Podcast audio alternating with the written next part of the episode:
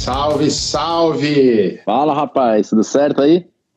Sandro Dias Mineirinho. Pô, Opa, cara, uma honra, aí, cara. uma honra pessoal aí em poder te receber virtualmente. A gente já tinha trocado uma ideia ao longo do ano, eu não lembro com quem, acho que foi com o Marcão do Charlie Brown, que eu tava fazendo um live e eu vi que tu entrou, acabei. Ah, uh, foi isso mesmo. Entrando em contato, acho que foi lá por julho. E aí a gente deixou isso aí marinando, né? A quarentena tem, tem trazido, acho que a melhor coisa é trazer lições boas para tudo isso aí que tá acontecendo, né, cara? É, então, não é fácil não, né, meu? Seja bem-vindo, cara. Seja muito bem-vindo aí, tô muito feliz Obrigado, aí de forma Obrigado pelo... de te ver, cara. Obrigado pelo convite, é um prazer estar falando com vocês aí. Na, na, na ocasião, eu vi você conversando com o Marcão lá, e depois a gente veio, veio a conversar e, e hoje tá rolando, né? Graças a Deus aí, com toda essa loucura que tá passando no mundo, mas é, cada um na sua casa, e até tá, acho que está tendo até mais oportunidades para as pessoas estar tá acompanhando um pouco mais o trabalho da galera é, que às vezes não, não consegue mostrar muito trabalho, mas a galera está muito ligada hoje em, no celular, enfim, nas redes sociais e mostra um outro lado da, de uma galera trampando também, que isso é muito bom, né, cara? É verdade. O, agora, não sei se tu já reparou, mas quando a gente abre o Instagram agora, é uma porrada de lives Nossa, ao mesmo é verdade, tempo. Cara. Né? É verdade, tem bastante mesmo. Assim, nesse momento mesmo, eu fui, a hora que eu fui entrar, tinha um monte. Eu falei, caramba, quanta live! É. Mas é legal, cara, legal. Uh, eu li, eu tava, eu tava dando uma olhada que eu já acompanho tua carreira e eu sou um cara que vivo também aquela coisa do, do lifestyle do skate, embora eu andei muito menos, eu tenha andado muito menos do que eu gostaria na vida.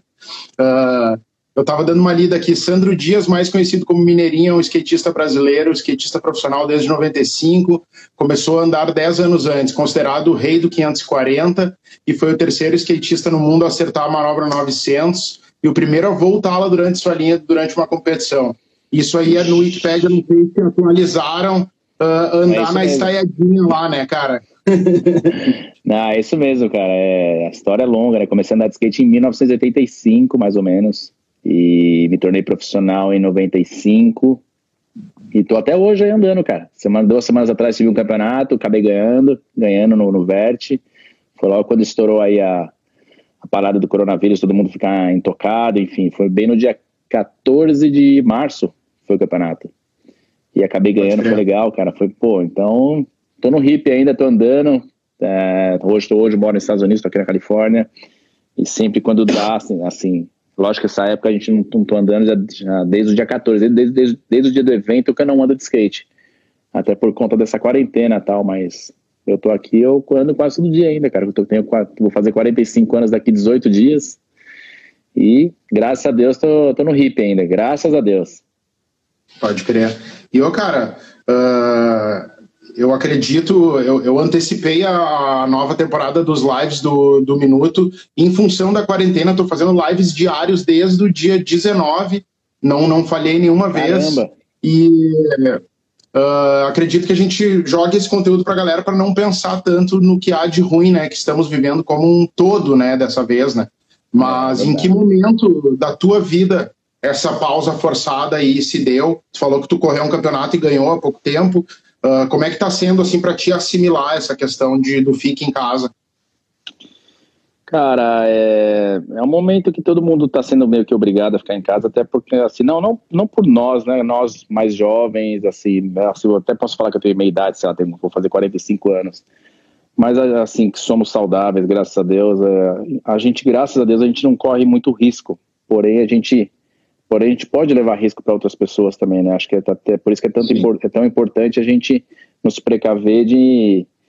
Porque a gente talvez, talvez eu até tenha pego essa, essa parada aí e não senti nada, entendeu? Ou tô com ele, não sei. Mas eu tenho, eu tenho dois filhos em casa, duas crianças, uma, minha filha tem três anos e meu filho tem sete, e tá minha esposa aqui, ou seja, talvez a gente até tenha um negócio, que eu tive, eu andei tossindo aí, não tive febre, não tive nada, mas mas o, o, problema não é nós, né? o problema é a gente levar para as pessoas. Tem um, tem, tem um, vizinho aqui meu aqui que é muito é muito próximo da gente também, um casal de americanos. Só que eles têm, eles têm mais de 70 anos os dois. Então a gente se conversa de longe, abre, abre a porta, abre a janela, ei, Denis, how are you? Precisa de alguma coisa aí e tal. Às vezes eu ligo para ele, Denis, você precisa de alguma coisa? Mas a gente não chega perto, cara, porque, cara, a gente tem que. Infelizmente, a gente tem que manter distância nesse momento, não não por nós, né, mas por eles. Era até bom se a gente apegasse o negócio e não sentisse nada e, e, e criasse, esse, é, criasse o anticorpo, o anticorpo para nós e, e, acabou, acabou a história. A gente está livre do negócio. É, mas o problema são os outros, né, cara? Infelizmente. E o que eu estou fazendo esses dias é uma na casa, brincando com as crianças. As crianças já estão né, já estão em casa já duas semanas direto. Meu filho, a princípio, era para voltar para a escola no dia 5 de abril, mas a escola estendeu até dia 30 de abril. Ele, ele só volta dia 30 de abril para aula. É, a minha filha também, a escola parou, enfim, mas é, uma na casa, brincando com eles, plantando árvore, pintando o quarto da filha e dando geral, fazendo as coisas aqui em casa, assim, tentando, tentando manter a cabeça ativa, né? Trabalhando com as minhas coisas ainda no Brasil, que eu tenho muita coisa no Brasil. É, acabei, acabou cancelando alguns eventos que eu ia fazer. Eu tinha um Sim. evento agora em março que cancelou, que era lançamento de um evento para julho que foi cancelado. O de junho ainda, graças a Deus, não cancelou, que é o João Rock, né? Talvez, não sei se vocês participam Sim. do João Rock. Então, o João Rock, até agora, graças a Deus, não, eu espero que não afete o João Rock até lá. Porque é um evento que a gente está todo ano participando também, leva a rampa, faço apresentação, é um dos principais eventos e festivais de rock que tem no Brasil. Eu espero que não cancele, cara. Tô... Mas o lançamento foi cancelado, que era para ter sido agora em março. Pela, pela primeira vez ia ter um lançamento diferenciado do, do festival, ia ser lá no Rio de Janeiro, no Morro da Urca. E teve que cancelar, infelizmente, cara. É, cancelaram alguns eventos já de, de classificatória para as Olimpíadas. As Olimpíadas foram adiadas já por ano que vem. Cara, é uma loucura. Sim. É, tem um evento também no final de maio é, na Inglaterra. Até agora não falaram nada. Espero que não cancele, porque os eventos que a gente tinha olímpicos cancelaram todos nesse primeiro semestre não tem mais, que era para ter, sei lá, oito, não tem nenhum. Acabou já. já cancelaram até. Como já foi adiada as Olimpíadas, então já cancelaram. Em relação à Olimpíada, já foi cancelado tudo desse primeiro semestre. Mas ainda tem um evento que não é, não é parte olímpica, que é um evento grande até do Nitro Circus, na Inglaterra agora final de maio, que até agora não falaram nada, estou confirmado, enfim. Espero também que até lá eh, já está a situação já tenha melhorado, já está mais tranquilo para viajar. Mas, cara, é punk, né, cara? É uma situação que a gente nunca viveu, né? A gente talvez leu algumas passagens da história do mundo na nossa escola, quando a gente estudou história, e hoje somos protagonistas do, de uma história que será contada mais para frente aí, talvez a gente esteja mais aqui, mas somos protagonistas dessa história, né? Puta, estava lá? Puta, eu tava lá, cara. Eu vivi esses, essa quarentena. É a mesma coisa falar do World Trade Center, cara, do 11 de setembro, estava lá? Eu tava lá, eu vi caindo as torres, tá ligado? eu tava lá. Mas agora, agora o mundo tá sendo protagonista de uma nova parada, né, cara? Sim. É doido, é doido. Eu não sei, sinceramente, eu não sei o que fazer. Não vejo uma luz no fim do túnel ainda. Não consigo enxergar quando que isso vai acabar. Eu espero que acabe logo. Tanto é que estou confiante que esses eventos de final de maio e junho aconteçam. Eu espero que também eu não precise cancelar o acampamento que eu faço também no meu sítio aí no Brasil, que é, que é na Sim. segunda semana de julho, que eu não precise cancelar isso aí também. Então, cara, e não tem o que fazer, né, cara? A gente escuta um monte de, de, história, ah, fica em casa, não fica em casa, ah, não sei o que, ah, não sei o que. Ficar em casa não, ou não ficar em casa é a mesma coisa, só toma cuidado com os velhos. Cara, só quero que passa, na verdade, só quero que passa e que todo mundo te saia bem, que, que realmente as, as, as, as, as, precauções sejam tomadas pelos, pelos mais idosos ou, ou, ou os grupos de risco e que todo mundo saia bem dessa, cara. Foda. Não sei, não sei.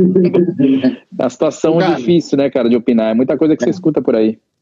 Sim. Sabe que aqui em casa tá rolando tipo um one day at a time, assim, sabe? Tipo, é. quando eu tô meio pra dormir, eu, eu praticamente faço uma prece, sabe? Tipo, agradeço por ter sobrevivido mais um dia com sanidade, plenitude. Tô com minha mulher aqui, com meu filho de quatro meses agora também. Acho Caramba. que a gente tem que se abraçar é. nessas coisas se reconectar, né, com a, com a família. Um brother meu até postou no Facebook esses dias, uh, tá tudo bem, não sei o que, sétimo dia de quarentena, tá eu, minha esposa aqui, e pô, cara, até que ela é uma pessoa legal. Essa é boa, né, cara? É, foda, é, uma, é uma vida que muita gente não tinha experimentado ainda, né, cara? vou, vamos falar, a gente tá duas semanas já nessa. Há 15 dias a gente tá em casa aqui, fazendo as coisas de casa. Eu, só eu que saio para se precisar comprar alguma coisa, só eu que saio. O máximo Sim. que a gente vai é aqui na frente, dar uma volta de bicicleta com meus filhos na frente de casa, sem contato com ninguém. Mas é, é uma situação uma, uma situação muito diferente para o mundo, né, cara? O mundo, para os casais, para as famílias. É, você imagina você não poder ser, você não poder abraçar os seus, seus avós. Eu, eu, infelizmente, eu não tenho mais meus avós. Eu, mas eu falo meus pais. Meus pais, meu pai já tem 73 anos e minha mãe está com quase 70. E você não, eu não, eu não poder chegar perto deles agora nesse momento. Meu pai é grupo de risco. Infelizmente, meu pai é um grupo de risco, porque meu pai tem enfisema pulmonar. É, meu pai tem enfisema pulmonar, meu pai fuma pra cacete, não adianta falar. É, e minha, minha maior preocupação é ele. Às vezes eu tô aqui no, tô nos Estados Unidos, eles estão no Brasil, mas às vezes eu vejo minhas irmãs na casa deles, eu fico desesperado. Falo, meu Deus, o que vocês estão fazendo aí? Nossa, não faz isso, meu, deixa eles em paz nesse momento.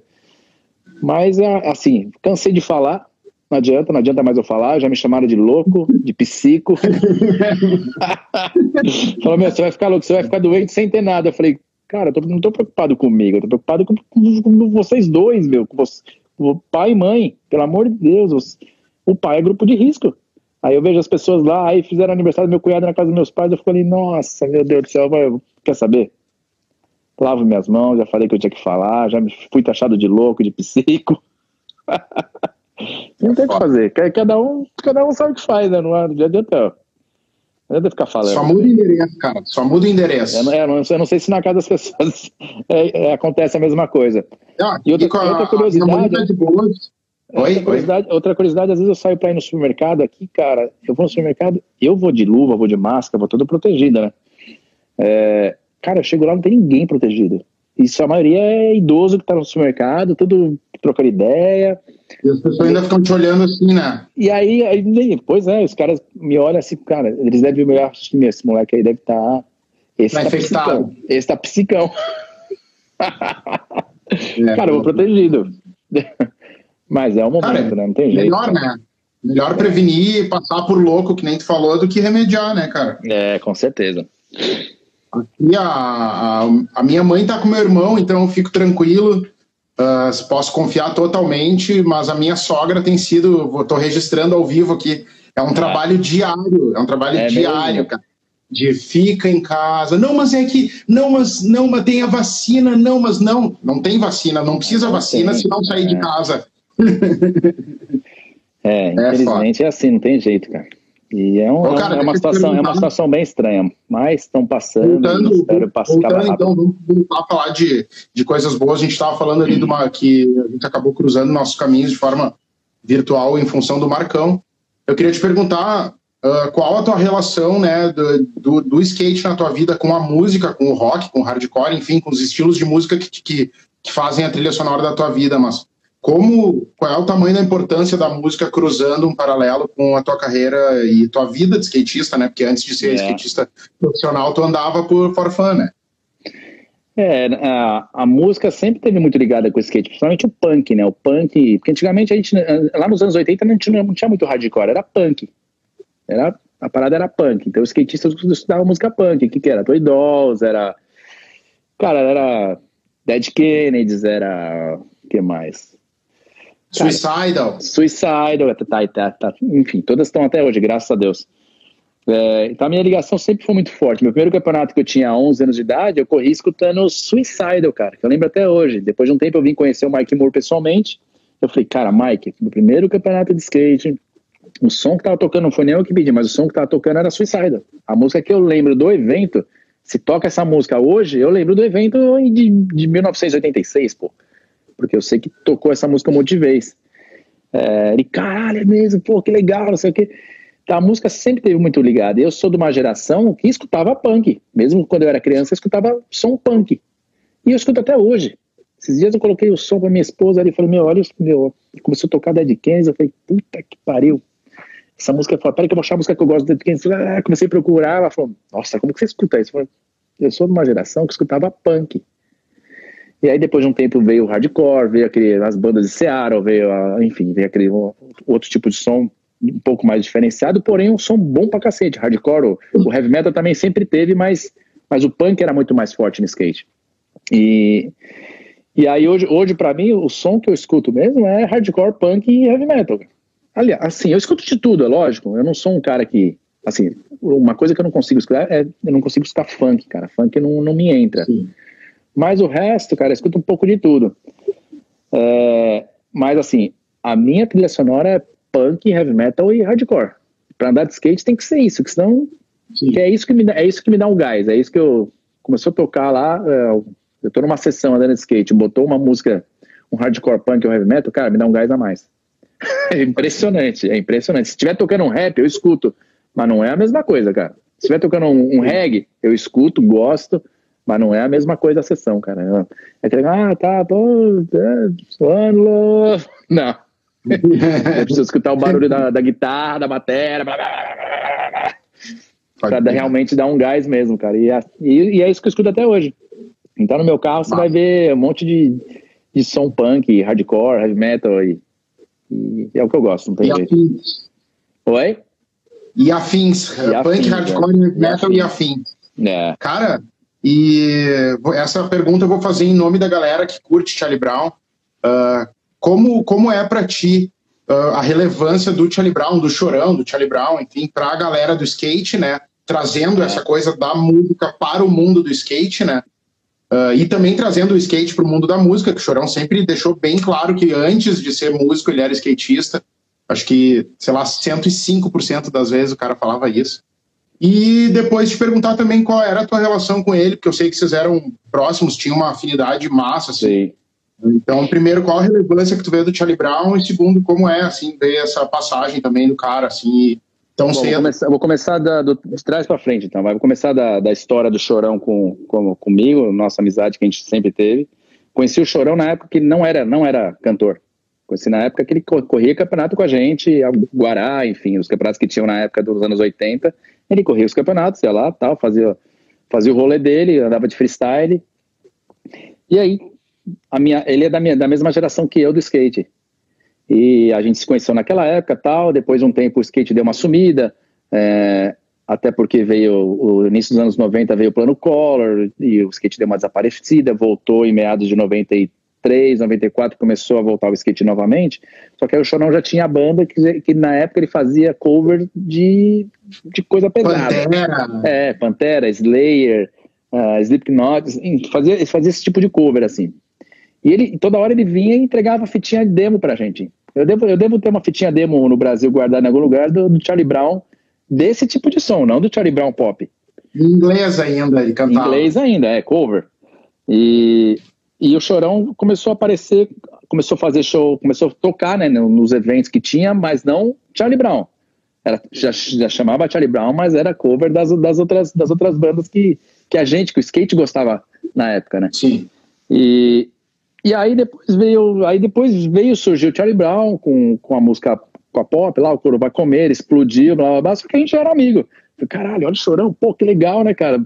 Ficava entregando as fitinhas de demo pra gente escutar e agora, porra, tá na rádio Charlie Brown, que louco. Ou seja, durante, durante, essa, durante o surgimento pro, pro, pro mundo, pro Brasil, pro mundo do, do da banda Charlie Brown, quando veio com Coro vai comer, veio com aquele primeiro disco e tal, que virou, virou um sucesso, a gente do skate ficou muito grato, por quê? Porque ele era a nossa bandeira ali. Ele era, na época, ele, ele até falo que na época ele era o maior representante do skate brasileiro, era o Chorão, cara. Ele, não era, ele, não, ele nunca foi um profissional de ponta, ele nunca foi um, um, um cara o, o melhor de skate, mas ele era um skatista de coração, de sangue, e ali ele estava nos representando. E todo, ele, ele era da galera, ele era um cara que era, que era chegado com todo mundo, ele era Santos tal, mas ele era chegado com todo mundo, conhecia, conhecia o cenário do skate inteiro, todo mundo gostava do Chorão. Não era, não era um, não era um, um, a gente chamava na época de poser, né? Aquele cara que, ah, sou skatista, mas não ando. Não, não, o cara era skatista mesmo, ele andava de skate, ele amava skate. E ele é nosso representante, porque é, os holofotes estavam todos na banda do Charlie Brown que estava estourando, e ele era um cara, um, um dos nossos ali. Então, por, assim, pela vida dele, durante quando, quando ele popularizou até a morte dele, eu falo que ele foi, no começo principalmente, ele foi um dos maiores, um dos, caras que mais levantaram a bandeira, a bandeira do skate mesmo. Fala, puta, que skate, mostrou o skate pro, pro Brasil, mostrou o skate pro mundo. Ele era o Jojo Soares com o skate embaixo do braço, todos os programas ele tava com o skate. Enfim, ele era o nosso representante do skate e nas maiores, nas maiores mídias, nos eventos, nos festivais de música, enfim, todo lugar. ele foi um grande divulgador do skate brasileiro pra gente. Isso, isso assim, acho que nunca foi falado isso, mas eu falo, eu acho que isso eu nunca falei para ninguém. Mas eu considero ele um dos grandes incentivadores do skate brasileiro em todos os âmbitos, em todo lugar que ele foi, na vida dele, depois que, que, ele, que ele teve o holofote virado para ele, ele representou o skate, ele representou a melhor forma, ele falou bem do skate, ele, ele, ele popularizou o nosso skate, ele ajudou a popularizar o skate, ele ajudou muita gente de skate, sempre ajudava muita gente de skate. Ou seja, ele nunca saiu de skate. A música não tirou ele do skate. A música colocou ele mais no skate. A música fez com que ele voltasse mais para dentro do skate, entendeu? Porque por um tempo sumiu, o skate desapareceu um pouco, aí começou a voltar aos campeonatos. Todo mundo deu uma sumida, o Chorão voltou com a banda, a banda popularizou e trouxe ele de volta para dentro do cenário skate. Pô, não, o Chorão, cara, não sei o quê. O skate abraçou o Chorão de novo, entendeu? É, isso foi muito bom. E a minha amizade com ele, já de lá dos anos 80, antes de ser músico, antes de qualquer coisa, depois quando ele voltou, a gente começou a se encontrar. Caralho, porra, mano. Ele sempre teve uma consideração muito, muito forte entre eu e ele. A gente começou a ter uma, se aproximar cada vez mais. Eu fazendo minhas coisas de um lado, ele fazendo as, as coisas dele do outro, e a gente tentando fazer as coisas junto. E, e fomos, fomos, se aproximando cada vez mais, até que assim. É, nos anos 2000, ali 2000 e, vamos ver, 2004 mais ou menos, a banda tava lá no auge, estourando, e eu já tinha sido campeão mundial uma vez, na, na verdade, 2004 já tinha sido campeão mundial duas vezes, 2005 cada vez eu, a minha carreira deslanchando, em final de 2006 eu, eu fiz um evento em Santo André, que a gente já estava muito próximo e ele, coisas de tipo, eu ia na casa dele, ficava lá até altas horas trocando ideia com ele e voltava, enfim. É, no final de 2006, eu, eu, decidi fazer um evento em comemoração ao meu título mundial. Pô, já tinha ganhado, ver, 2003, 4, 5. Eu já estava no meu quarto título mundial. E aí eu, aí eu cheguei, eu tinha um, o meu cunhado trabalhava comigo na época. Falei, pô, podia fazer uma festa no Brasil, né, cara? Eu morava, eu morava aqui na Califórnia. Falei, podia fazer uma festa no Brasil para comemorar, né? Puta, a gente nunca fez nada, né, cara? Aí fomos na prefeitura de Santo André, que tinha muita amizade lá na, na cidade onde eu nasci, né, onde, onde, meus pais moram até hoje. E aí Sim. chegamos lá e fomos, falamos com o prefeito. Todo, todo ano a prefeitura me homenageava com, com, com um troféu de campeão mundial. Né, né. Eu falei, pô, em vez de ano homenagear, vamos fazer um evento de comemoração? Vamos. E nosso evento, o que, que era? Putz, esse primeiro ano a gente, a gente falou, vamos chamar, os, vamos chamar os skatistas amadores, a gente faz uma competição de amador achamos profissionais para fazer uma apresentação de, de profissional. Vamos chamar os b-boys, que tem tudo a ver com o skate, para os caras fazerem uma apresentação também com a gente. Vamos chamar os grafiteiros para eles fazerem a arte deles no nosso evento. Enfim, abrimos espaço para um monte de gente, um evento gratuito na Prefeitura de Santo André. E chamei o Chorão. Falei, Chorão, puta, vou fazer um evento assim, assim, assim, na Prefeitura, vou montar o Ralph lá no, Paço Municipal. Ele falou, sério? Posso tocar? Eu falei, mano, posso tocar, velho? Como assim, cara? Se tocar, ferrou, cara. Não, eu falei, lógico que você pode tocar, mas a gente não. Meu, só que a gente não pode divulgar, né? Se a gente divulgar, vai, vai foder o evento. Porque a gente não tinha estrutura para segurar um Charlie Brown Jr. divulgando, né? Enfim, chegou o dia do evento, fizemos o evento lá. Meu, fizemos um evento assim, minha mãe, meu pai, tudo trabalhando no evento, minha irmã, meu cunhado, enfim, era um evento familiar para a população de Santo André, em comemoração ao meu título mundial. Fizemos o campeonato amador, tal, rolou tudo bem. E na época os amadores, quem que era? Pedro Barros, era Rony Gomes, Ítalo Penarrubia, Eloy Ruiz, era toda essa molecada que hoje é profissional tudo de ponta. Era, mas eram os moleques que corriam, corriam o dia D, né? A gente chamou o evento de dia D. Sim. E quem foi nesse dia, lá, assim, quem foi para ver o evento do Sandro Dias em comemoração ao título, não sei o quê, teve a surpresa de assistir um show do Charlie Brown, pô. Então foi, cara, foi animal, foi animal que só, só o evento já trouxe, sei lá, 8 mil pessoas pro Passo Municipal para assistir o evento skate. Chegou lá, meu, caramba, tem show do Charlie Brown, porra! Lá. Sim, cara, começa a ligar um pro outro, chamar, é, dizer, meu, tô meu, vai ter, é, Vem aqui que tá rolando show do Charlie Brown, meu, aqui no Passo Municipal, meu, enfim, foi animal.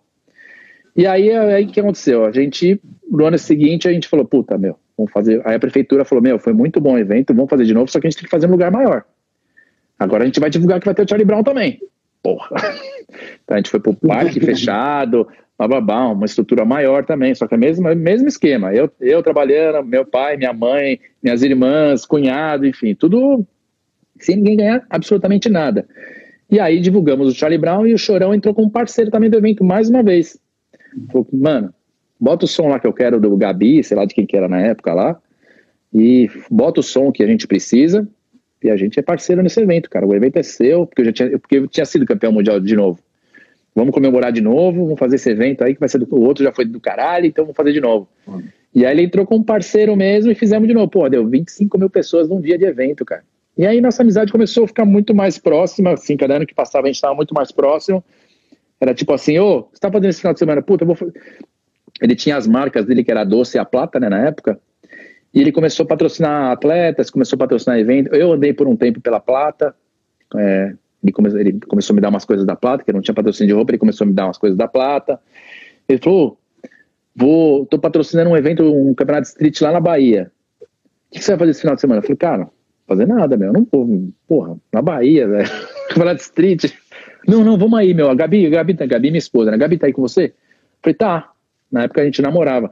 Não, não, vamos, eu vou levar a Gra, eu vou levar a Gra e fica as duas lá e a gente fica no evento. Deixa as duas sozinhas lá para fazer companhia pra Gra, uma faz companhia pra outra e a gente vai pro evento. Ou seja, ele pagava passagem, me levava, levava eu, minha esposa e ficava, meu, passava o final de semana lá dando risada, no evento, enfim. Então, a, nossa amizade começou. Isso, isso aconteceu, sei lá, duas, três, três vezes, sei lá. De falar, ó, vou, tô fazendo uma, agora, na verdade, daí teve uma vez que ele foi fazer um show em Sauípe. Ele falou: o que você tá fazendo? Vou fazer um show lá em Sauípe, velho. Você não quer ir? Poxa, não.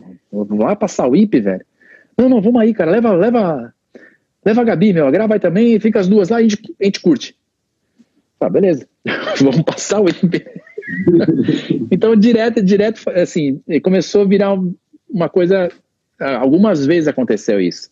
E aí eu ia na casa dele, ficava lá até tarde, conversando com ele, escutando ele, os conselhos, eu dava conselho, enfim.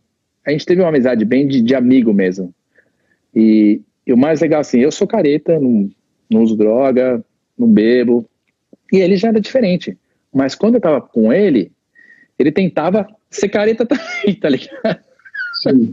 sempre gostou ah, de fumar o baseado dele, sempre gostou de fazer as coisas dele, mas quando eu tava por perto, ele segurava a onda, cara. Era engraçado.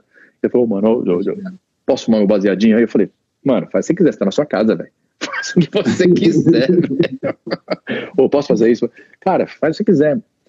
Mas assim, sempre me respeitou em relação a, esse, em relação a isso, sempre me respeitou muito.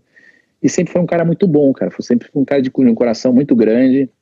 É, sempre foi um cara que, que eu tive uma amizade verdadeira mesmo, não, é, não era um era um cara que sempre me dava conselho, oh, meu, fica esperto com isso, com aquele cara, papapá, que esse cara tá querendo fazer isso, bababá, fica de olho, esses caras, isso em relação ao skate, fica de olho nisso, naquilo, pá, eu falei, puta, meu, puta, pior que você tem razão, né? E aí, aí, me, aí me, falava as coisas que ele tinha na cabeça, que ele tinha vontade, os sonhos dele, é, enfim, morria de vontade de morar na Califórnia. Esse é um sonho que ele tinha e infelizmente ele não teve oportunidade. Ele falou, cara, e eu já morava aqui, tinha minha casa aqui. Pô, mas como que você comprou lá? Será que eu consigo comprar? Cara, tem um sonho de morar em Los Angeles, dirigir um Hammer. Ele falou, dirigir umas carangolas lá na Califórnia, não sei o quê, cara. Eu não sei se eu vou conseguir fazer esse intercâmbio de ir lá, fazer show aqui, mas acho que eu consigo. Meu, tenho uma vontade de ir pra lá, cara. Eu vou pra lá, eu vou morar lá, eu vou morar lá. Infelizmente ele não conseguiu. Infelizmente. E, e próximo à, à, morte dele, é, vamos contar, vai seis meses antes dele morrer, não, um ano antes dele morrer. Um ano antes de morrer, eu, eu comprei um sítio no interior de São Paulo. Até então eu morava na Califórnia, quando eu estava no Brasil era mais fácil, porque eu ficava em Santo André e, e, acabava a proximidade de Santo André e Santos era, era, era muito mais fácil. Quando eu voltei em 2009, é, não, quando foi? Ah, enfim, eu comprei um sítio, acho que um ano, um ano e meio antes dele falecer, e que eu fui morar no sítio, interior de São Paulo. Nossa comunicação ficou muito difícil, cara. Era muito difícil falar com o Chorão na época. Para falar, pra falar com o Chorão, você tinha que ligar pro segurança, pro Vitão. Vitão, patrão tá do umas lado. quatro etapas, é. assim. Pô, o patrão não tá aqui agora, mas daqui meia hora ele tá aqui. Porque não adianta se ligar, não adianta... Não, não, aí, ó, alguém daqui. A minha Elza. Oi? Não adiantava se ligar no celular dele que ele não atendia. Era muito difícil ele atender. O quê? Papai tá em ligação. Fala. Oi! não, não adiantava ligar pro chorão. Era, cara, se ele atendesse o telefone, era. Se olhava pro céu, ia chover, velho. Que era muito difícil de atender o telefone dele. Muito, mas muito difícil. Então era mais fácil você falar assim, deixa eu ligar pro Vitão. Vitão, você tá, com, você tá com o patrão? Quero segurança pessoal dele. Ah, não, Sim. não tô com ele agora, mas daqui meia hora eu tô com ele e vou, vou lá pra pista. Ele se ligava meia hora, puta, meu, ah, ele falou que ia vir meia hora, mas não chegou ainda. Ah, então, era muito difícil falar com o Chorão pelo telefone, muito. O que, que era mais fácil? Pegar o carro. Ah, você quer falar? Quero falar com o Chorão? Meu, pegar o carro, não vou nem ligar, vou lá na pista que eu sei que todo dia à noite ele tá lá, porque lá era o estúdio, lá era o escritório e lá era onde ele andava de skate. Então eu pegava o carro, ia pra Santos e andava, ia lá, aproveitava andar de skate e falava com ele. E quando eu comprei o sítio, acabou me distanciando demais. Interior de São Paulo, até Santos, cara, duas horas e meia de viagem. E acabou que acabou distanciando, falar com ele no telefone era difícil. O dia D não estava mais acontecendo. Agora não, depois eu coloco. Depois o meu pai coloca. Tá? Vai lá que o papai tá falando, depois eu vou, tá? E aí ficou muito longe para falar com ele, era muito difícil falar com o Chorão. E aí o dia D não estava acontecendo mais, a prefeitura tinha mudado, é, toda, toda a gestão da prefeitura, a gente não tinha mais uma, uma, uma abertura tão fácil na prefeitura, é, o pessoal não, não, aceitava mais as nossas ideias de dia D, então não conseguimos mais, mais realizar o dia D. Depois teve uma eleição de novo e entrou uma nova gestão. Nessa nova gestão, eles se interessaram novamente pelo dia D, um pouco antes de me falecer. Eu falei, puta, eu liguei pro meu cunhado, falei, meu, a gente precisa falar com o Chorão, precisa falar com o Chorão, vamos ligar, vamos, vamos até lá na pista qualquer hora, vamos lá falar com o Chorão, cara. Pra gente voltar com o dia D, acho que agora esse ano vai rolar, esse ano vai rolar. Cara, a gente estava para ir falar com ele, juro. Fazia mais ou menos uns seis meses, que eu não, seis, sete meses que eu não falava com ele. Até que eu recebi a ligação de manhã em casa, meu, meu cunhado. Cara, você não sabe o que aconteceu. Eu falei, o que aconteceu, mano? Tipo, era umas sete da manhã. Encontraram o chorão morto. Eu falei, você tá zoando, mano. Não, puta, aí desabou, né? Aí, puta, isso aqui já tava em todo jornal. Liga a televisão, só passava isso, né, cara? Aí. Sim. Mas aí, pra, assim, pra, pra, pra eu, pra minha esposa, foi uma perca gigantesca, enorme, de um brother mesmo próximo ter falecido. Infelizmente, eu sou muito, eu sou muito, eu sou muito engasgado com essa situação de eu não, de eu não ter, de eu ter, de eu não ter, contato, ter tido contato com ele de uns sete meses até a morte dele. Então eu sinto, eu falo, puta que pariu, por que, que eu não fui, por que, que eu não falei com ele, por que, que eu não fui antes? Porque enfim, mas é que a gente nunca espera que vai acontecer nada de mal com ninguém. Por mais que a gente sabe da vida das pessoas, do que se passa. Enfim, na, na verdade, a vida dele, durante seis meses, eu não sabia o que estava se passando. Eu só fiquei sabendo tudo que estava se passando. E quando eu fui no velório, encontrei com o segurança dele, foi o primeiro cara que eu fui. Falei, caralho, Vitão. Mas não adiantava mais, tá ligado? Não adiantava mais. Olha, Vitão, cara, como que vocês deixaram isso acontecer, velho? Aí fala, puta, mineiro, tava incontrolável. Sabe como que ele era, tava incontrolável, tava não estava legal, não estava bem, não tava bem em casa, não estava legal de cabeça, estava incontrolável com a parada e a gente nunca espera que fosse acontecer e aconteceu. Mas assim, mal, tá ligado? Mal, todo mundo mal. Eu, caralho, precisa arrastar esse, esse maluco à força, levar para algum lugar. Precisa, mas era tarde, cara, não adianta mais falar. É. Mas enfim, foi, foi uma. fez uma falta e ainda faz uma falta gigantesca na, na minha vida. Aqui, é, é. é Cara, na pele, o É, sofremos assim, sofremos quietos, eu e minha esposa, porque a gente era muito próximo, gostava muito mesmo é, da companhia dele, do que ele, do que representava pra gente como, como amigo. E sofremos quietos, mas sofremos bastante, cara, por um bom tempo, cara. Foi, não foi fácil, não. Até hoje, às vezes, eu escuto a música e falo, meu, que vacilão, cara. Por que, Olha isso. que vacilão, cara. Eu não, eu não me conformo. Às vezes eu, eu, penso, eu falo, eu falo, meu, por que, que ele foi fazer isso, cara? Com tudo na vida, com todo, com tudo isso novo, falou, com tudo sabe? na mão. E aí foi isso assim, aí eu, eu sinto hoje. Às vezes eu escuto, eu, eu, eu, às vezes eu tô com ela escutando, que eu vou, eu, assim, por um bom tempo eu parei de escutar Charlie Brown. Não me fazia bem escutar, cara não me fazia bem escutar Charlie Brown. Os dois. meu, cara, eu parei, eu parei por, um, por alguns anos de escutar Charlie Brown. Eu voltei a escutar Charlie Brown, que fez eu, cara, viver de novo. A música que eu gostava de escutar, que eu gostava de cantar, foi quando, assim, o ano passado, que, que o pessoal fez o convite lá, o filho dele queria voltar com a turnê, me chamou lá para conversar, cara. Cara, eles me chamaram para conversar. A primeira coisa que eu perguntei, falei, cara, é sério essa parada? fala, eu tô, eu vou, eu, eu tô aqui por uma causa, eu, eu tô aqui com vocês por, um, por todos esses anos eu não consigo escutar Charlie Brown mais porque me, não me faz bem, cara. Não me faz bem toda a situação que aconteceu. Eu me sinto até um pouco culpado de não ter, de ter um amigo que era tão amigo e eu não ter, eu não ter feito nada na época, que talvez uma visita poderia ter feito alguma diferença, mas enfim, né? Depois que aconteceu, é tarde, não adianta falar, entendeu? Mas assim, por um bom tempo eu me senti culpado do, do negócio, de, de eu ser careta e, cara, de repente uma ideia, velho. Por que eu não fui lá trocar uma ideia com o cara se, se eu soubesse de que estava acontecendo na vida dele, entendeu? É, mas enfim, e, e, por isso que me fazia mal escutar a música dele. E quando me chamaram pro o ano passado, é, numa reunião, ah, pô, o Xande, falei com o Xande algumas vezes depois, tal, mas, cara, quero saber, Charlie Brown pra mim, sem o chorão, não tinha mais graça nenhuma. Não tinha mais graça Sim. nenhuma. Eu vi as pessoas falar de Charlie Brown, eu falava, meu, mas deixa o cara descansar, velho, deixa o cara descansar, meu, para de mexer com o cara. O cara sempre foi tão bom, vocês ficam mexendo com o cara, querendo fazer tributo, querendo fazer não sei o que. É, é. Não, gost, não gostava mais de escutar nada, cara. Sim. As pessoas, as pessoas vão falar bem comentado do chorão, falar, meu, quer, na boa, posso não falar nada do chorão? Tem, tem, uma, tem uma coisa tão boa, uma amizade tão boa, mas eu me sinto um, pouco culpado do, do tudo que aconteceu por não ter tido oportunidade de fazer nada. E aí, quando me chamaram para reunião, eu falei pro filho dele lá, e o pessoal que tava na reunião, falei, cara, Tá tudo esclarecido para vocês mexerem com isso? Tá tudo certo? Não tem briga, não tem briga de família, de ser de esposa, de com você, Xande, como que tá as coisas? Não, tá tudo resolvido, blá blá blá, enfim. Aconteceu as coisas legais, cara. Foi muito bacana reviver isso de novo. Eu fiquei emocionadíssimo. Nossa, o Xande falou: ó, a gente tá voltando com a turnê, o Panda aqui, o Panda tá fazendo vocal. E primeira coisa que eu falei pro Panda, falei, cara, você tem uma puta de uma responsa na sua mão, cara.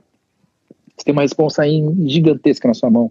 Você tá, você tá junto com a banda que foi do cara, que são os caras que, por, por alguma parte, alguma época da, da, da, da, da vida da banda, fizeram parte dessa, dessa composição toda. A responsa sua, só me, eu falei, me faz só um favor, cara, não queira ser ele. Não tenta ser o chorão, seja você, cara. Que aí você não é cosplay, né, cara? Não é cosplay. É. Não, não, não tenta ser ele, cara. Seja você. Faz o seu, o seu melhor. Não tenta fazer o melhor do chorão. Faz o seu melhor. Ele manda pra caralho. Ele manda pra caralho. Pra caralho. Puta brother. Virou um puta brother meu. O Panda. Virou um puta brother meu. E, e, e, quando, quando aí eles falam, porra, e aí no final da reunião, aí beleza, falou a primeira reunião tal, que na verdade eles queriam voltar com toda a turnê, queriam que eu ajudasse na parte do skate e tal. Ah, beleza, vamos, vamos ver quem dá tal. Teve uma segunda reunião para para tentar fechar um pouco mais as pontas, como que vai ser, vamos, vamos, vamos dar andamento? Vamos, vamos. Final da reunião, eu brincando, falei com os caras, ah, só vou, ó, falar um negócio, só vou fazer isso com vocês aí, ó, e aí já tava tudo mais descontraído, mas eu juro, falei, falei de brincadeira mesmo. Só vou fazer isso com vocês aí, se vocês deixarem eu cantar uma música lá. Os caras, ah, você canta? Eu falei, não, não, não, não, tô zoando, não canto nada não, velho. Canto nada não, esquece. Mano, canto uma Vai música. Cantar. Você não sabe nenhuma música? Eu falei, cara, eu sei cantar um monte de música, mas eu não vou cantar, eu não sou cantor, eu, minha voz é horrível. Vocês estão vendo aqui, minha voz é horrível. Sou fanho, não vou cantar, velho. Não, meu, tenta, vai. Oh, oh, faz o seguinte: vai ter um ensaio essa semana, quinta-feira, blá, não sei aonde. Blá, Vai lá, velho, vai lá assistir o um ensaio. Falei, nossa, meu, que fudeu, velho. Esses malucos vão querer que eu cante agora. Eu nunca cantei, velho. nunca, eu nunca cantei nem karaokê, mano. Beleza, aí eu tava rolando acampamento no sítio lá. Saí do acampamento, peguei minha esposa, falei, meu, vamos lá. Vamos lá ver o ensaio. Puta, vai estar o Mike Moore lá, o Mike Moore vai ensaiar também, nananá, puta, vai ser legal. Mas, cara, não fui para cantar. Sentei lá, aí chegou o Marcão, aí chegou o Heitor, aí chegou o Pinguim, puta, toda aquela nostalgia. Sentei no estúdio, mas os caras começaram, aí o, o Panda tava lá também, o Palaia. Os caras começaram a ensaiar, cara, juro, os primeiros acordes, assim, eu comecei eu comecei a chorar, velho. Falei, cara, não acredito que eu tô vivendo isso de novo, cara, que loucura. Como é bom escutar esse som, como é bom ver esses caras tocarem. Cara, não me conformo. E, meu, fiquei emocionado diversas vezes no, nesse ensaio. E aí, no meio do ensaio, os caras falaram: Ô, agora vem aqui. Agora você vai cantar. Eu falei: Não, não vou cantar, não, mano. Tô zoando, não vou cantar, velho. Não, não, não, não, não. Pô, tenta pelo menos, meu, tenta. Que música? Tenta proibida para mim, você sabe proibida bem? Eu falei, eu sei, mas não vou cantar. Não, vem aqui, vai, você não vai cantar, vem aqui e tenta. Vem aqui, pega o microfone, mas tu não vai cantar. É, vem aqui, não, vem aqui, vai, levanta e vem aqui, por favor, vai. Aí deram o microfone na minha mãe, aí começou. Falei, caralho, velho, olhava minha esposa, cara, no meio da música, eu, eu chorava no meio da música. E eu olhava pros caras assim, eu tava escorrendo lágrima do meu olho. Acabou a música, meu, cantei direitinho, os caras falaram, meu, fudeu. Dá todo mundo, todo mundo emocionado no, no estúdio. Porque eu me emocionei. todo mundo se emocionou. Aí a galera falou, fudeu, como que a gente vai continuar esse ensaio? Eu falei, meu, obrigado pela oportunidade. Cara, foi do caralho, me emocionei. Xande, obrigado, obrigado, Heitor, obrigado, Marcão, obrigado, Pinguim. Cara, eu nunca achava que eu, que eu pudesse fazer isso. Eu sei que ficou uma bosta, mas para mim foi uma realização, cara, porque com vocês atrás aí tocando e eu cantando uma música de um, de um amigo meu, cara, eu sei que ficou, eu sei que eu sei que foi uma bosta meu, o meu vocal. Mas, cara, foi demais passar por essa experiência, obrigado. Aí o Mike Moore entrou, aí eu falei, Mike Moore, porra, com todo respeito, cara, eu não, você sabe que eu não sou cantor, não, porra, enfim. Aí Sentei de novo, minha esposa, pô, meu, você cantou, hein? Eu, para, meu, você tá louca? Cantei, sei que eu cantei, mas tá bosta, né? Minha voz é horrível. Hum. Ela falou, não, até que foi legal, meu, até que foi legal, não vou mentir pra você. Ela falou, não vou mentir pra você. Ela falou, ah, é, não precisa mentir, eu sei que foi uma bosta. Aí, né? É, eu sei que foi uma bosta. Ela falou, não, eu tô falando sério, não foi ruim. Eu nem sabia que você sabia cantar dessa forma. Eu falei, ah, para. Aí, enfim, continuou lá o negócio, lá, eles ensaiando. No final, vem cantar de novo, vai. Passa mais uma vez o som aqui. Eu, caralho, só que eu já tava mais contraído. Eu peguei, levantei, vai. Então vamos, vai, vai de novo, vai. Aí cantei de novo. As caras falaram, ó, beleza, sabadão é show, tá?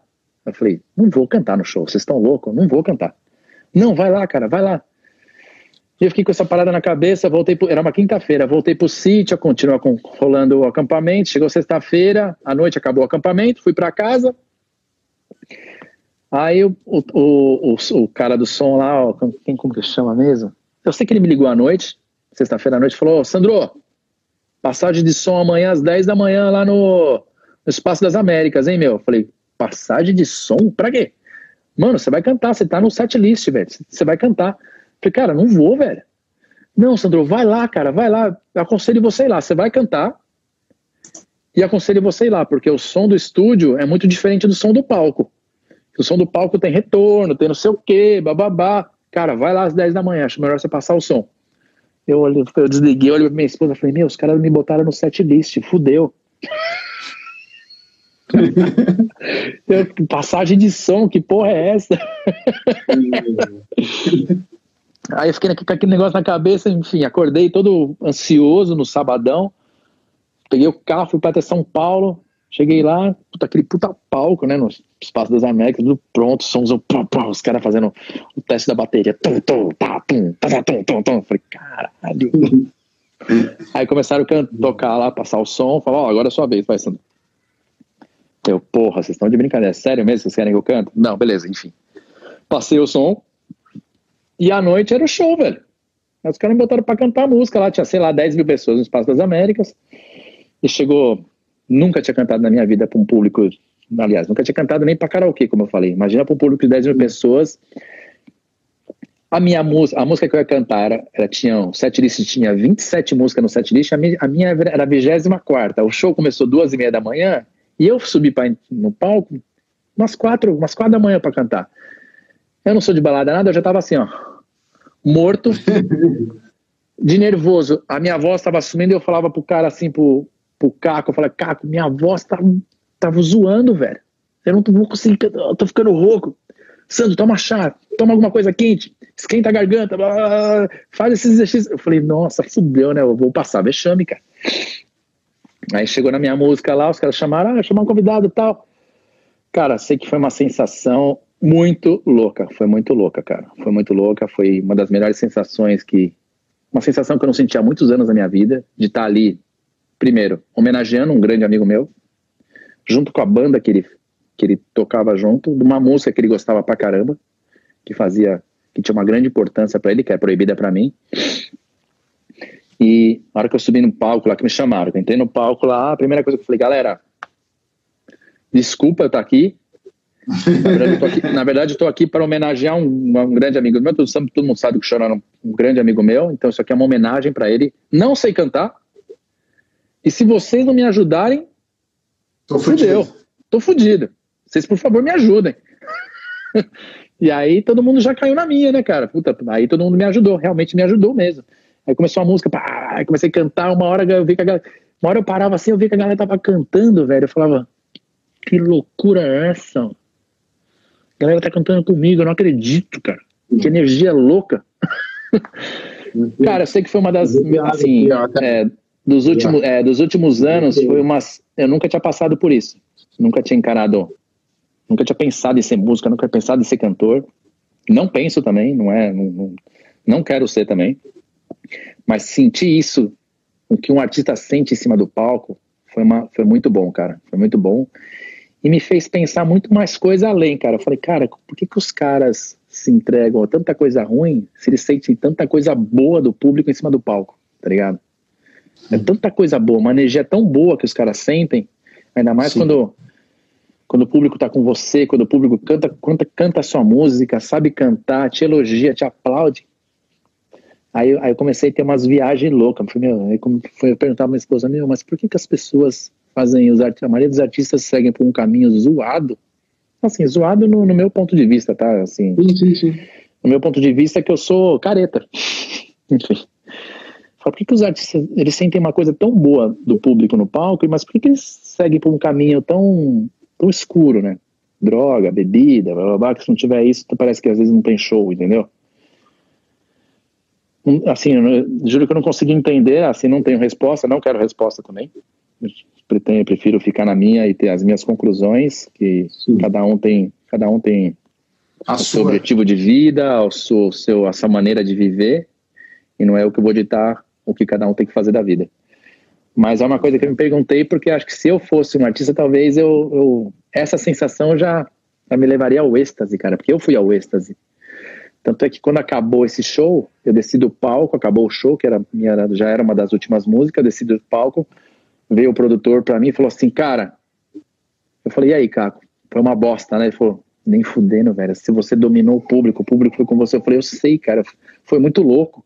Tipo, eu não conseguia me expressar de tanta felicidade que eu tava da sensação. Ele falou, cara, semana que vem a gente tem um show em Brasília para 60 mil pessoas, TV ao vivo, e você vai lá cantar com a gente, velho. Eu falei, Caco, eu não vou, velho. Não vou, Caco. Não, você vai. Aí minha esposa assim, não, ele vai sim, fica tranquilo que ele vai, Caco. Pode comprar a passagem dele que ele vai. E tava eu lá na semana seguinte cantando para 60 mil pessoas num festival de moto. Para 60 mil pessoas, mano.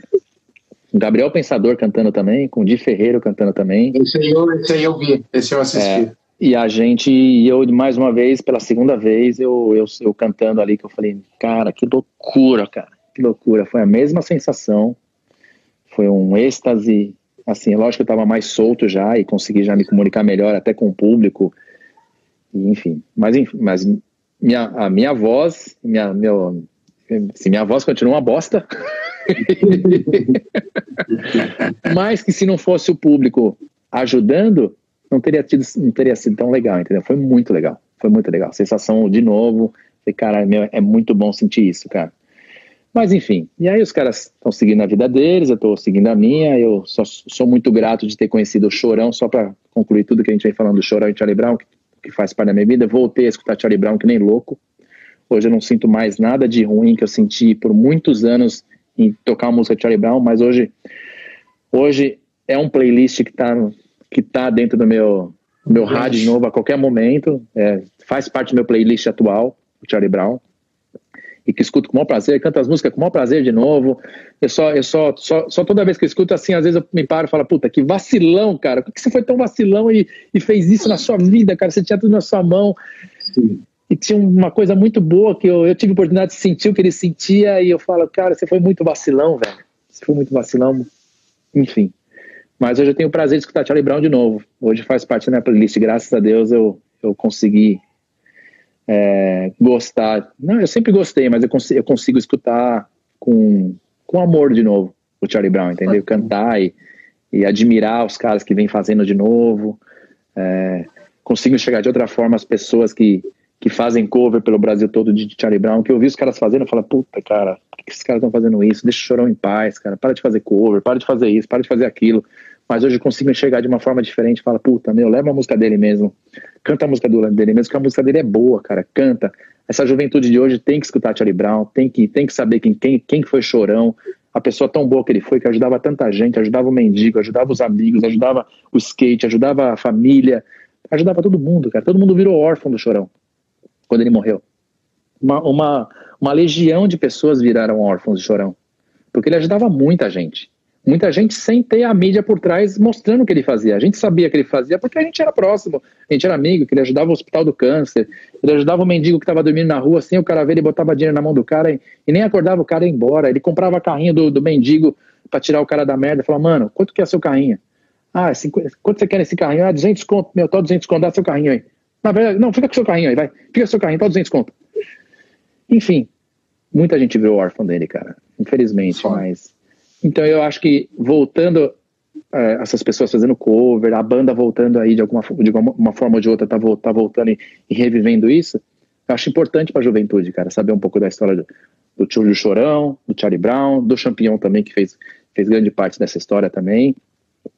E a música, a letra é muito boa, cara, não é, não é um chororô, não. São músicas, são, são letras elaboradas da vida dele, mas não é aquela letra que, que é que sofreu por amor e não sei o quê, ah, enfim. Não, são músicas, são, são, letras, são letras bacanas, cara, são letras legais. É lógico que tem algumas letras que, que, que só, só a gente do skate consegue entender, até por gírias, mas a maioria das letras são, são, são letras bacanas, são coisas positivas para a vida. Não coisa que foi traído, que não sei o quê, que a mulher deixou e que o telefone não tocou.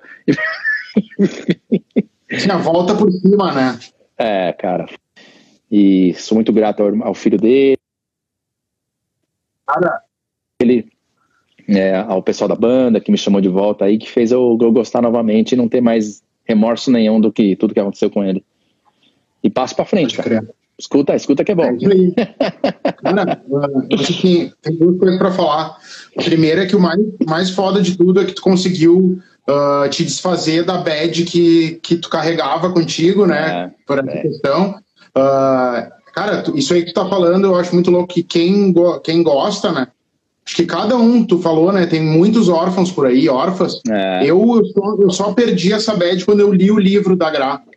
E eu não li é... o livro dela, tenho, eu tenho muita curiosidade de ler o livro dela, não li ainda, cara. Eu preciso ler. a Gra também é uma, uma pessoa, a Gra também é uma pessoa maravilhosa, maravilhosa. É, faz muito, acho que a última vez que eu, acho que a última vez que eu vi a Gra foi, eu acho que foi no velório do Chorão, a última vez que eu vi a Gra mas assim, sempre gostei muito dela. Minha esposa sempre teve muita afinidade com ela também. E infelizmente, nosso contato depois da, da morte dele se distanciou, porque o contato que a gente tinha era ele. Sim. E ainda mais agora morando fora, já estou morando fora de novo há quatro anos, e, enfim. Mas eu tenho muita vontade de encontrar com ela de novo, conversar, relembrar. Que, que eu sei que, que eles. É, eu, fui no, eu fui no casamento do Chorão, né? Eu, eu fui eu fui testemunha do casamento dele, porque eu fui lá, fui na festa, fui na igreja. Então eu sei da história deles desde lá do, do, do namoro, que eles moravam junto, daí se casaram, enfim. Eu sei que era um casal que ele amava muito ela e ela amava muito ele, entendeu? A gente sei disso porque a gente saía junto. É, então eu tenho muita vontade de encontrar com ela. Infelizmente é, não tem muitas oportunidades, né? Mas. Sim. Mas seria bom, seria bom encontrar a Gra, conversar. Então, aqui, ó, o, minuto, o minuto do rock indica de hoje para o senhor Sandro Dias é uh, ler o livro Se Não Eu Quem Vai Fazer Você Feliz, cara. É muito foda, cara. Eu é. chorei, chorei muitas vezes. Tem histórias muito boas. E a, e a segunda coisa que eu queria te dizer é que eu não tenho nem palavras, cara, para te agradecer. Uh, por assim de forma muito uh, de coração tu ter aberto histórias assim da tua vida pessoal de certa forma, né? É. E pra, pra galera que curte, eu da, do, do meu lado aqui de forma pessoal é emocionante. Eu trombei o Chorão algumas vezes na minha vida. Uh, morei em São Paulo uma época e tal, mas nunca fui próximo e tal. Mas é muito massa ver esse lado assim das amizades dele que o cara se doava muito pelas amizades. Assim, é. eu acho, eu, eu prezo por isso na vida. Eu acho que a gente é mais saudável, né? Uh, sendo dessa forma, cara. E, cara, não tenho palavras para te agradecer aí por esse, eu esse agradeço, papo. Cara. Te dizer que, eu, eu mais que uma vez. Pode ser que, posso te dizer que mais uma vez eu, comecei conversando com um ídolo, com um cara que eu admiro o trampo, e termino esse papo aqui trocando ideia com o brother, cara, te dizer que o Minuto do Rock aí tá de portas abertas, quando quiser mandar qualquer coisa que eu tô ligado, que tu tá sempre imbuído em eventos e, e, e iniciativas ah, que vão além do skate, eu acho isso foda, eu também prezo por isso, cara. Então que seja essa primeira de muitas aí, cara, te agradeço para quem tá aqui por causa do Sandro. Eu sou o Dudu de Porto Alegre. Eu tenho um canal chamado Minuto do Rock, que eu divulgo arte de várias formas. E para quem tá aqui por causa do Minuto do Rock, senhoras e senhores, Sandro Dias Mineirinho, muito obrigado, cara, mais uma vez. eu, eu, eu, que agradeço, cara. Eu que agradeço você abrir um espaço, eu esportista, skatista, para estar tá falando num canal que, que teoricamente é um canal de música, né? Mas assim, o que eu falo é que o, o, skate, o esporte, tem tudo a ver com a música. Se a gente não tiver música, a gente não tem, a gente não vê muita graça em andar de skate sem uma música. E agradeço o espaço, você, o convite, Marcão, se não fosse você aí, é, talvez eu não teria conhecido você também, o Minuto do Rock. Graças ao Marcão a gente está conversando. E Grande, é isso aí. Continuo acompanhando você. E obrigado, cara. Obrigado a todo mundo que acompanhou a live aí. Se tiverem mais dúvidas, eu converso com todo mundo. É aquilo que eu sempre falo, às vezes as pessoas falam assim, Pô, mas é você mesmo que está respondendo? Eu falei, cara, eu sou igual a você. Eu não sou diferente de você. e aí eu sempre uso, aí eu sempre uso a hashtag. Quando a pessoa desconfia que sou eu e fala, puta, eu não acredito que eu falando com você. Aí eu sempre mando uma hashtag. Hashtag somos todos iguais. Ninguém é diferente de ninguém, velho. É isso aí. Ninguém é diferente de ninguém. Não adianta ser. Cara, lixeiro é igual eu, advogado, médico, você, o cara que tá assistindo nossa live. Todo mundo é igual, cara. Todo mundo é igual. Você vê que todo mundo é igual, Tá todo mundo passando uma, uma porra de um vírus aí, tá todo mundo trancado. Pra você ver como todo mundo é igual. É o, o, presidente tá. O presidente dos Estados Unidos, o presidente do Brasil, enfim, todo mundo, todo mundo é igual, velho. Não tem jeito. Então, assim, por isso que eu falo de igual para igual com todo mundo. Eu falo de igual para igual com todo mundo, respondo a todos que eu, que eu consigo. Eu acho que às vezes é muita coisa para responder, mesmo que for com um joinha ou uma risadinha, eu respondo. Para fazer o, a troca. É, cara, porque se a pessoa perdeu tempo ou ganhou um tempo mandando alguma coisa para mim, cara, ela tá, mandando, tá esperando uma resposta. Para mim é muito gratificante, é muito motivador eu poder conversar com as pessoas e poder ver que as pessoas me acompanham e dar atenção também. Eu, eu tô recebendo uma atenção, por que, que eu não posso dar a mesma atenção para a pessoa, entendeu? Por isso que eu falo, meu, somos todos iguais, cara. Ninguém é diferente de ninguém. É, e é isso, cara. Obrigado aí. Desejo Pode a você criar. sucesso, sucesso aí na sua, na sua jornada se cuide uhum. nesse momento, cuida aí do seu filho, sua esposa. E é isso aí. Galera da live que acompanhou, obrigado, cara, de coração. Se tiverem alguma dúvida, me escrevam. Me escrevam no dia Sandro no Instagram ou me passe e-mail no sandrodias.sandrodias.com.br. Enfim, uma hora Somos todos iguais. E somos todos, hashtag somos todos iguais. Para finalizar, eu quero dizer para a galera que essa live aqui nos stories fica 24 horas uh, disponível, mas uh, em breve vai estar no YouTube do Minuto do Rock. Se quiserem também, aproveitem para seguir o arroba Minuto do Rock, Facebook, Instagram, YouTube, e procura lá Minuto do Rock no Spotify que depois os áudios dos lives viram podcast, viu? Tamo grande, Mineirinho. Animal, Pô, animal, cara, animal. Pô, obrigado. Ó. Só, só lembrando que é, eu não sabia que o papo ia se estender tanto, porém eu não fiquei olhando o relógio porque eu achei que o papo estava tão bom e foi tão bom falar um pouco da, dessa história minha com o Charlie Brown e Chorão, enfim, com toda essa, essa vivência que eu tive com eles. Que aí, sei lá, a gente deve estar tá falando já mais de uma hora aí, cara. Uma hora, né? não, é, nem, assim, não tô nem vendo o relógio. Mas é, eu agradeço demais, cara, o seu tempo aí, tá bom? Obrigado mesmo. Tamo junto, cara. Tamo junto. É nóis, valeu todo mundo. Sandro valeu, Dias. Rock. É nóis, vamos almoçar valeu. agora que a mulher já veio aqui, ó, fez assim pra mim, ó. Comer. Eu vou almoçar agora também, 20 para 7. Tamo junto. Valeu, abraço, abraço turma. Abraço, tudo de bom aí pra vocês. É valeu. Falou.